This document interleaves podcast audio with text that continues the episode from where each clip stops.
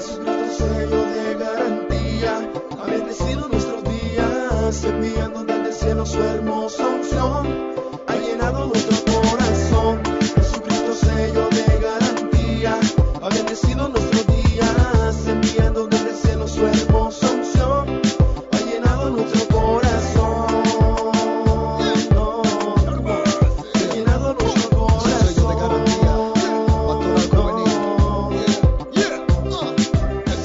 Bienvenidos a Tu Sello. Ok amigos, como ya se dieron cuenta, este no es un capítulo más, sino otro bonus de Podcast Tu Sello. Ya es un hecho que todos tuvimos que adaptarnos a hacer las actividades que antes hacíamos de manera presencial, de manera virtual. Y Pastoral Juvenil no estuvo exento de eso. Un ejemplo de ello es este podcast. Por eso pensamos cómo íbamos a hacer las asambleas, cómo íbamos a tener espacios como un seminario, un taller e incluso la tan esperada escuela. Queremos que ustedes sepan esa experiencia que tuvimos los servidores de Pastoral Juvenil para poder hacer posible desde nuestra humanidad y con la ayuda del Señor esas experiencias. Es así como nacen nuevas iniciativas como Adoradores Tour y la primera escuela para escuelistas.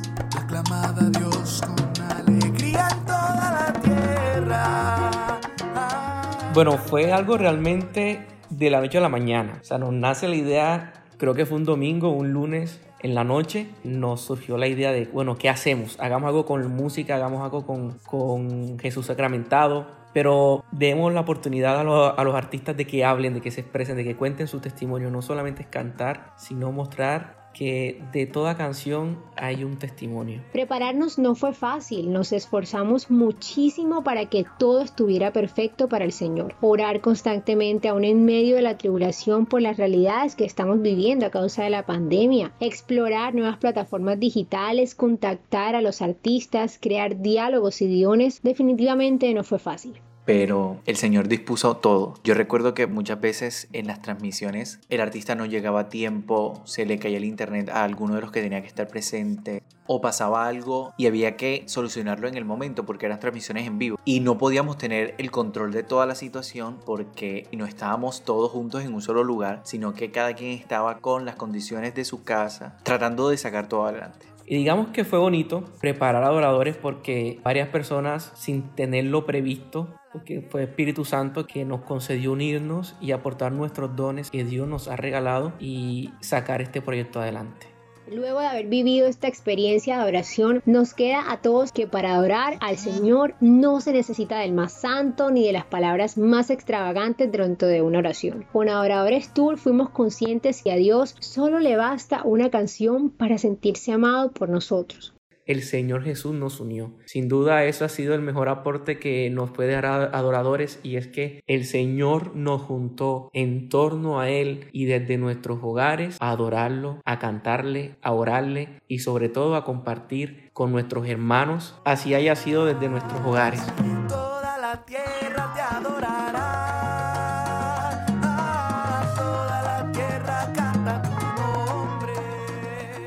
Y ahora hablemos de una escuela en medio de la pandemia virtual y para escuelistas. Una experiencia de cinco días en un fin de semana. Una escuela nivel 3. Un RMJ. No. Y esta vez no solo nos va a hablar una de las servidoras, sino que vamos a escuchar también al quien es el seminarista de Pastoral Juvenil este año. Porque Pastoral Juvenil, aparte de contar con un sacerdote delegado, la delegada joven y un equipo de comisión, también cuenta con un seminarista de nuestra arquidiócesis. Mi experiencia durante la preparación de la actividad Escuela para Escuelista fue sin duda alguna totalmente gratificante. Al comienzo no puedo ocultar que sentí un poco de temor al ser llamado a este servicio, especialmente cuando era totalmente novedoso para mí. Pero encontrarse con el apoyo y arroparse de un excelente equipo hicieron que la experiencia fuera muy constructiva y de un gran aporte para mi crecimiento espiritual. Durante esta experiencia descubrí dones y talentos que quizás no conocía y que el Señor me ayudó a ver para colocar al servicio de Él.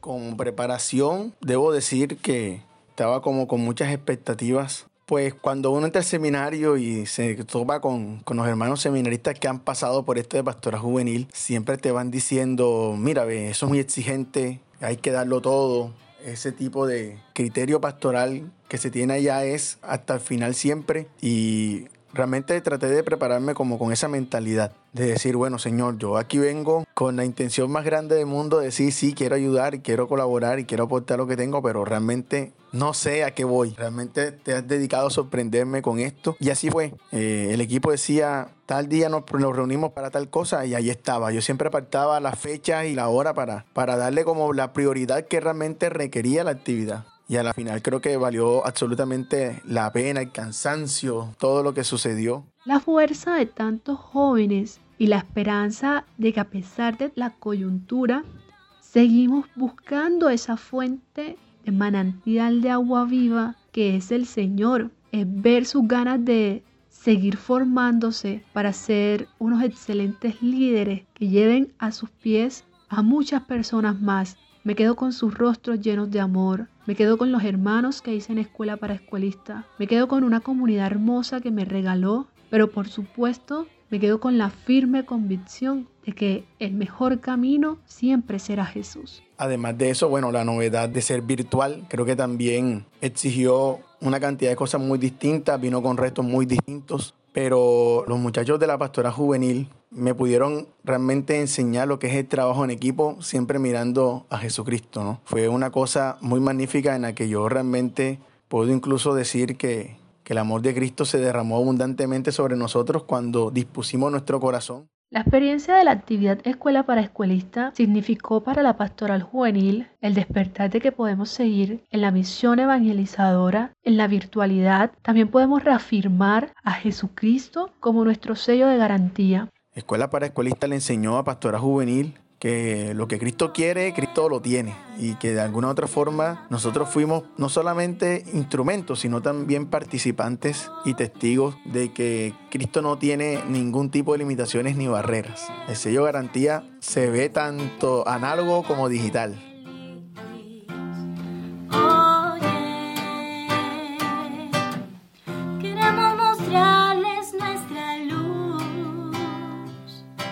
Si tú que nos escuchas tuviste la oportunidad de vivir alguna de esas dos experiencias que hemos compartido hoy, cuéntanos en las redes de Pastoral Juvenil tu experiencia en el post de este podcast. Queremos mostrarles a Jesús.